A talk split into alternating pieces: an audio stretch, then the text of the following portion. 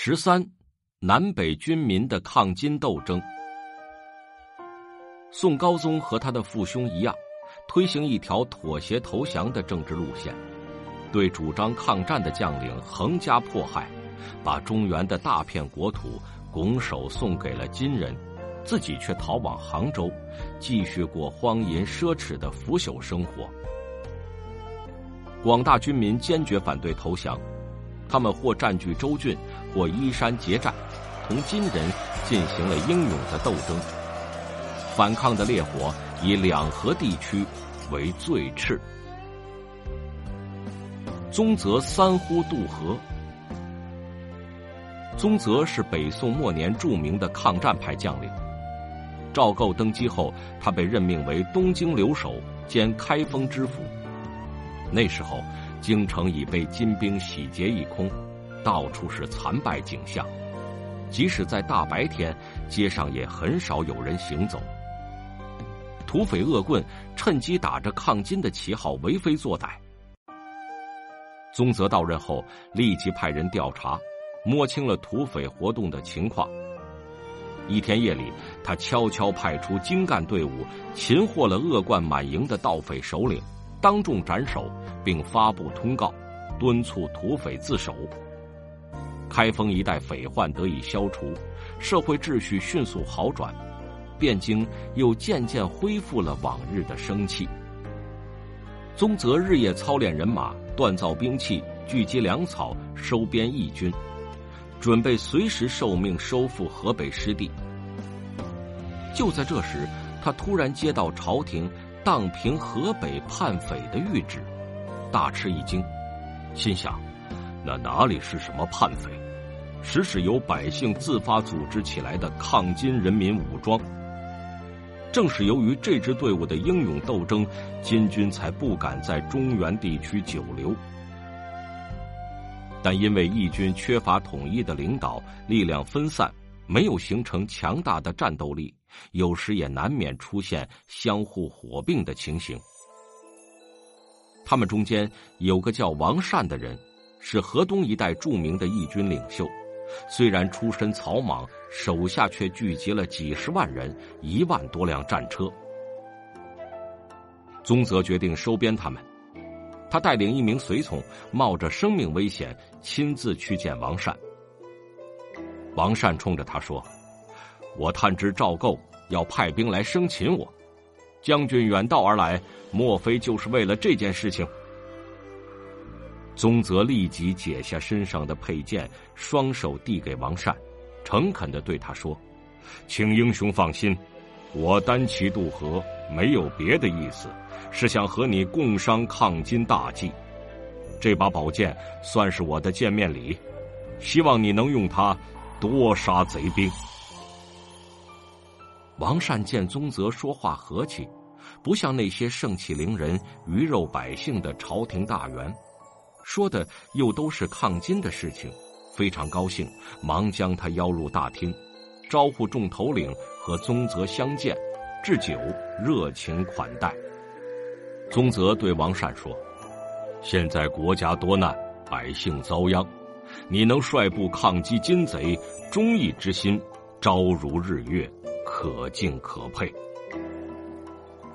王善听了宗泽的抚慰之言，激动万分，满含热泪，站起身来，扑通一声跪倒，情不自禁的对宗泽说：“老将军年事已高，为了国家不顾山高路险，冒死前来赐教。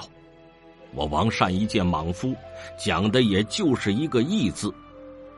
君子一言九鼎。”从今以后，我甘愿听从将军调遣，恢复中原国土，与金兵血战到底。宗泽将他扶起。几天后，通过王善的建引，宗泽又收编了几支起义队伍，抗金的力量越来越大。宗泽望着眼前质朴勇敢的义军战士，心里很激动，感慨万分的说。只要把民众团结起来，就能筑起一道坚不可摧的长城，何愁金贼不灭？宗泽把王善的义军调到汴京城东驻防，由杨再兴领导的抗金武装部署在城西。宗泽还在汴京设立了专门机构，接纳四方志士加以操练，又在城外险要之处设立了二十多个据点，沿河修建了补寨，使汴京固若金汤。后来，宗泽派兵打败了再次进攻汴京的敌人。鉴于中原战场的大好形势，他多次上书请求高宗回驾汴京，稳定人心。鼓舞士气，徐图恢复大业。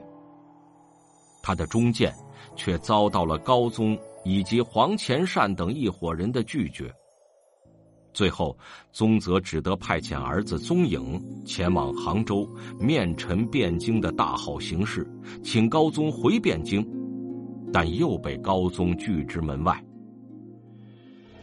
宗泽彻夜叹息，忧愤成疾。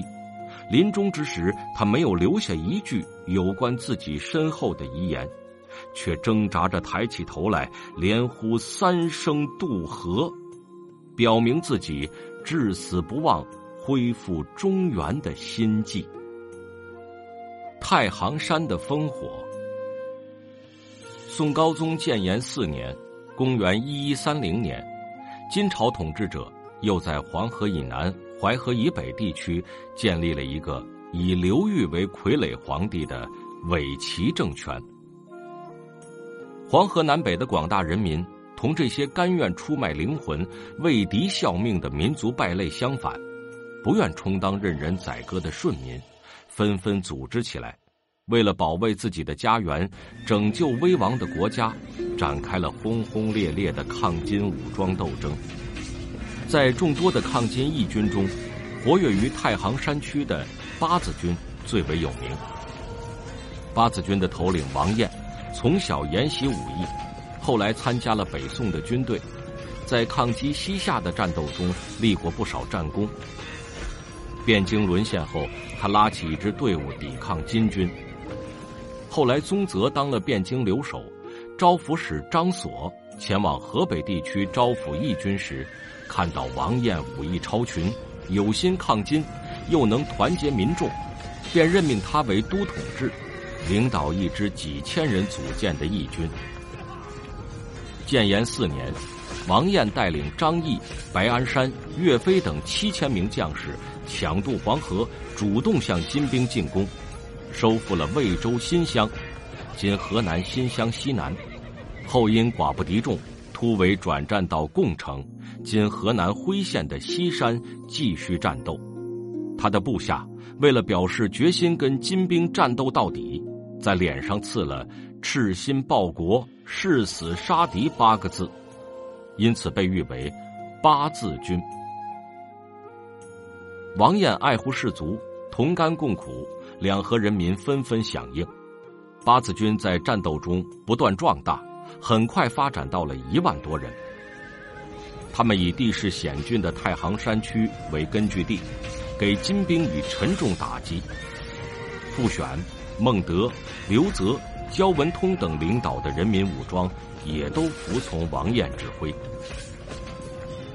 一次，金军统帅准备出动大军拔掉王彦的根据地，可是金军多次领教过八字军的厉害。没有人敢带兵进山作战。他们说，八字军堡垒坚固，战术灵活，又占据有利地势，易守难攻。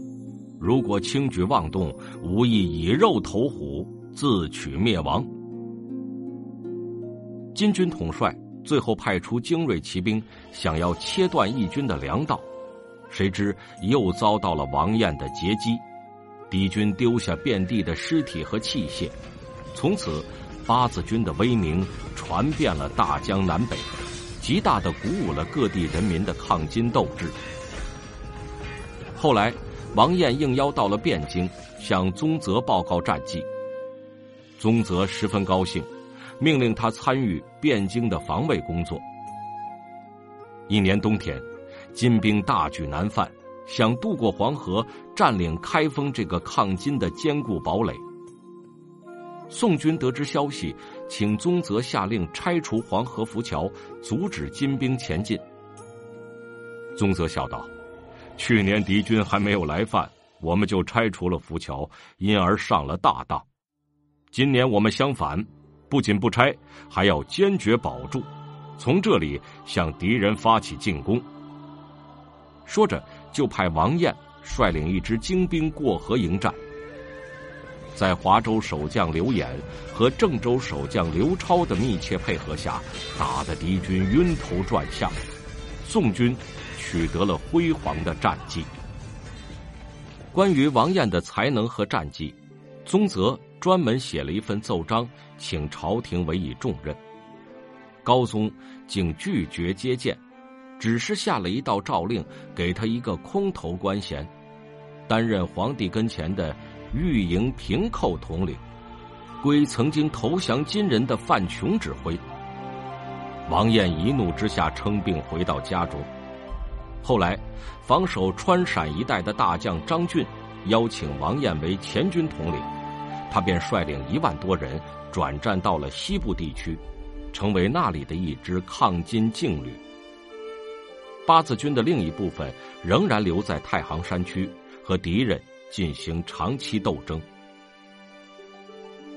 活动在今河北、山西、陕西一带的红巾军，也是一支战斗力很强的民间抗金武装。他们头裹红巾，腰缠红带，故称红巾军。一次，他们在泽路（今山西晋城长治一带）袭击金军大营。差点活捉金兵主帅宗翰，从金兵铁蹄下逃出来的穷苦人民，红巾军总是设法供给他们口粮，并护送他们安全出境。活动在河北五马山和山东梁山水泊的义军加起来不下几十万人。这些抗金武装集中或分散活跃在金兵占领的广大地区。有力的牵制了敌军南下的兵力，形成了恢复中原的大好形势。然而，南宋政权仇视人民的力量，如火如荼的北方人民抗金武装，由于南宋王朝的破坏而瓦解。五马山义军被金军各个击破，太行山王彦和中条山绍兴的武装也被迫转移到黄河以南。继续抗金，以致失去了恢复中原、报仇雪恨的良机。江涛里的鼓声。宋高宗逃到扬州后，拒绝了宗泽还都汴京的建议，还不断派遣使臣到金国进行投降活动。年满七十岁的抗金老将宗泽忧愤成疾，与世长辞。投降派将领杜充，继宗泽任东京留守，下令撤除了沿河防线，河北义军的物资供应渠道被切断，致使先后被金军各个击破，使金军第三次南犯毫无阻挡。建炎二年，公元一一二八年秋天，金兀术率领十万大军突入苏北，杀奔扬州。次年二月，宋高宗逃往镇江，喘息未定，又由扬州逃往江宁，改其为建康府。金军将扬州掳掠一空后北撤，不久又卷土重来。这时，逃到江宁的宋高宗急忙派人到金营启降。他在给金军主帅的信中，竟无耻的请求敌人可怜自己。欲战无人，欲逃无路，还说：“只要放我一条生路，甘愿削去皇帝的尊号，充当贵国的附庸，听从贵国的使唤。天地之间皆大金之国，一副十足的奴才相。”哀求，并不能改变金国灭亡宋朝的既定方针。这年冬天。金兀术率领的大军轻而易举的突破了长江天险。宋高宗又慌忙从江宁逃到杭州，因为杭州在钱塘江北岸，他觉得还不安全，又从杭州逃到越州（今浙江绍兴）。随着金军的步步进逼，高宗不断逃命，又从明州（今浙江宁波）入海，到了温州一带，最后干脆跳上楼船漂泊海上，在温州、台州一带避难。金兵这次长驱直入东南沿海地区，烧杀掳掠，无恶不作，使这一带的经济文化受到了严重摧残。他们的罪行，遭到了坚持抗战的南方军民的切齿痛恨。这时，宋将张俊在关陕一带集结重兵，威胁金兵的后方。岳飞收复了江陵附近一些地区。截断了金兀术的退路，加上大江南北风起云涌的人民起义斗争，孤军深入的金兵十分恐惧，不敢在南方久留，遂向北撤退。韩世忠是宋朝名将，他十八岁从军，作战骁勇。夫人梁红玉是女中豪杰。金兵北撤前，韩世忠。任浙西制置使，率领八千人马驻防镇江。为了迷惑敌人，他把军队分成三部：一部驻防青龙镇（今上海青浦北），一部驻防江湾（今上海宝山南），一部驻防海口，造成镇江空虚的假象，又使金兵放弃从青龙镇、江湾一线撤退的计划，改从镇江渡江。不出所料，金兀术钻进了他精心设计的口袋。建炎四年元宵节，韩世忠探知金军向镇江方向撤退的消息后，立即下令在秀州（今浙江嘉兴）张灯结彩，大闹元宵。又在夜深人静的时候，悄悄将主力部队调往镇江地区埋伏，等待敌军进入圈套。三月的一天，金兀术的大军果然到了镇江。这时，韩世忠已经布下了天罗地网。金兀术站在船头眺望，只见江面上布满了密密麻麻的战舰，不禁大吃一惊，心想：中了韩世忠的计。他很快镇定下来，立即指挥战船向前冲去，遭到了宋军的迎头痛击。夜幕降临，韩世忠伫立江畔，凝望着江上金莹的灯火，思量着一个诱敌拒歼的方案。回到大营，他把想法告诉了夫人梁红玉。他说：“敌众我寡，不能硬拼。若能将金兵诱入黄天荡，然后围而歼之，那就好了。”韩世忠说完，梁红玉立即表示赞同。第二天，当金军发动攻击时，宋军在韩世忠的指挥下，个个奋勇当先，与敌人展开了殊死的搏斗。金军落水溺死者无数。梁红玉全身披挂，头戴战盔，威武的站在中军的楼船上，擂起振奋人心的战鼓。金军的船只驶向左边，梁红玉。便向左边挥动旌旗，宋军便杀向左边。金军的船只驶往右边，他又向右边挥动旌旗，宋军便杀向右边，直将敌军逼近一条直通黄天荡的岔河。金兀术哪里知道，这黄天荡会是埋葬他们的坟场？他形似鸭梨，只有这条岔河才是唯一的出入通道。金兵钻进这只天然的口袋后，韩世忠立即命令士兵凿沉几十艘战船，将岔河堵得严严实实。他想，你金兀术就是插上翅膀，也难逃全军覆没的命运。被围困在荡中的十万金军，熬过了几天几夜，金兀术始终找不出逃生的办法，只好派人带了重礼。去向韩世忠求和，愿意奉还全部掳掠来的财物，只要宋军放开一条生路。韩世忠拒绝了他的请求。后来金使又来到宋营，把金兀术的千里马送给韩世忠，也遭到了拒绝。江北岸的金军听说金兀术被困，派兵前来解围。谁知韩世忠早有防备，他在江心的金山上埋伏了一支深谙水性的人马，每人手里拿着一串一端缀有铁钩的链条，只等敌船靠近，便使劲甩出铁钩，把敌船拽翻在江心。援军被击溃了，绝望中的金兀术又一次向宋军求饶。韩世忠说：“讲和自然可以。”条件也并不苛刻，如果能送回徽钦二帝，还我大宋国土，你和你的十万大军可以安全撤退。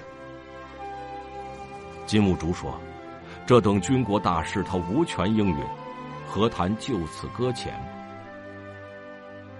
金军被困在当中四十多天，眼看粮食便要吃光，金兀术心里非常着急，便悬赏求计。当地一个贪财的人向金兀术献计说：“黄天荡北面有一条淤塞了的老灌河故道，如果将它挖开，可以直达长江。”金兀术喜出望外，重重赏赐了这个败类，立即下令连夜挖通长约三十里的淤河。随后，金兀术的船队悄悄驶离黄天荡，逃到了江北。韩世忠困死金兵的计划功亏一篑，使金兀术亲宋以来第一次尝到了失败和启降的滋味，也坚定了南宋军民打败侵略者的斗争意志。大仪镇伏击战。绍兴四年，公元一一三四年。金兵在川陕和湘汉地区吃了两次败仗，挫伤了锐气，不敢再同宋将吴介交手。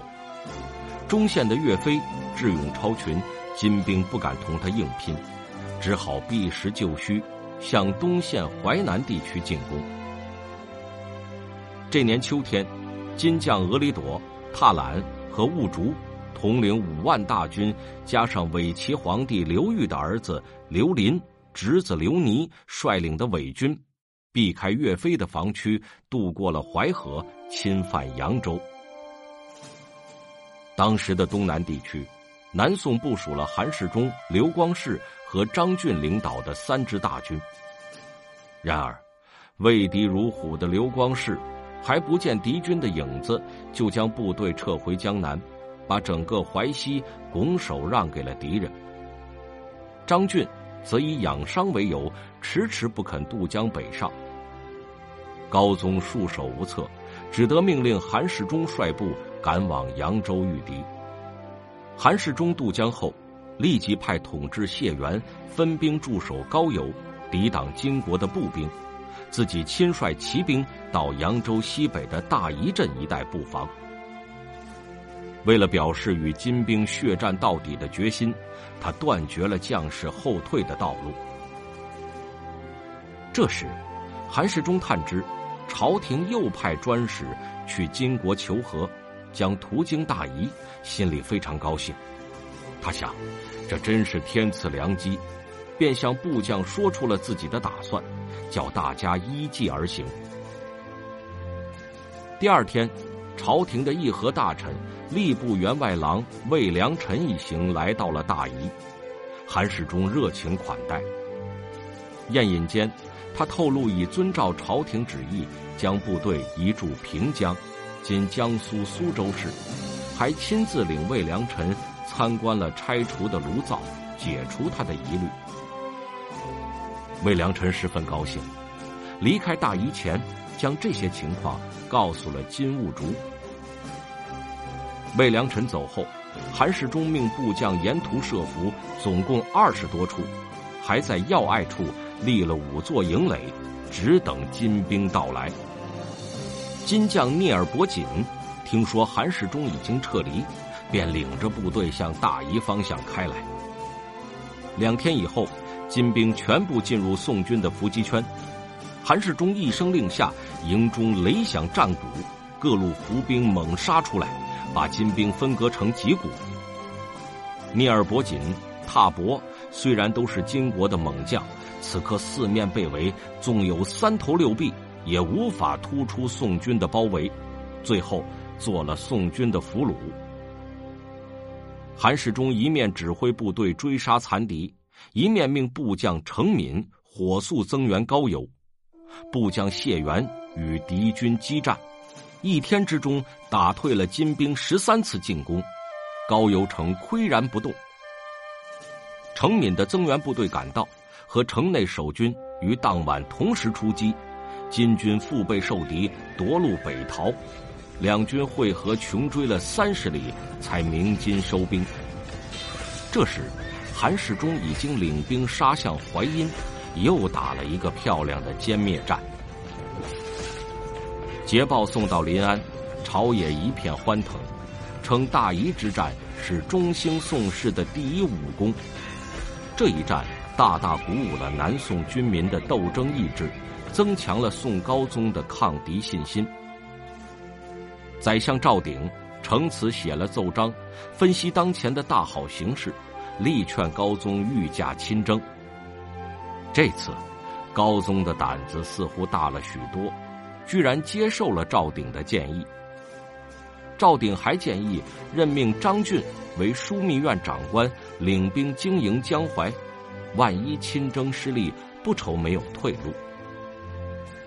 张俊拜会赵鼎时说。